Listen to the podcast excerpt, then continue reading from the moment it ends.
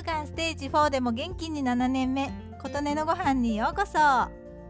媛の特産品の紅マドンナ最近お店にも出回り始めました。母がテレビでもやっているよ。12月いっぱいの短期出荷と言っていると LINE をくれました。以前芸能人の誰だったかは忘れてしまいましたが紅マドンナのストレートジュースがものすごく美味しくてお高いけどまた買っちゃったというような話をしているのを見たことがあり私も名前は知っています。愛媛ではスーパーでも贈り物用の箱入りなど置かれています。贈り物用でなくても結構高くて自分ではなかなか買えないレベルです。私の愛用している農家さん持ち込みコーナーにも紅マドンナと書かれているものは見かけません。でもやたらと愛媛菓子第28号愛花28号というものが売られています。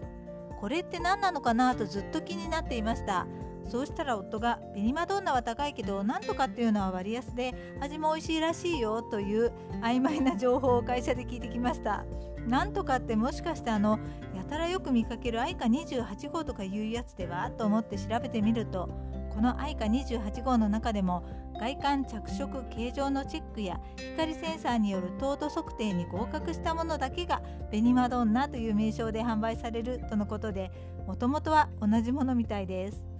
愛媛に住んだからには紅マドンナも一度は食べておかねばと思い市場で紅マドンナを1つと配下28号を買って食べ比べをしてみました。皮が薄いのでみかんのように手で剥くのではなくオレンジのように切って食べると良いと売り場に書かれてあったのでその通りにして食べました。これがとっても美味しいんです。中の皮も薄くて皮が口に当たる感じがしないしジューシーだし。でもグルメな舌を持っていない私には紅マドンナも愛花28号もどちらも美味しいとなってしまいました。値段はすごく違うので今後は愛花28号で私は十分だなと思っています。食べ比べもできて楽しくて美味しい経験ができました。あなたの元気を祈っています。琴音のありがとうが届きますように。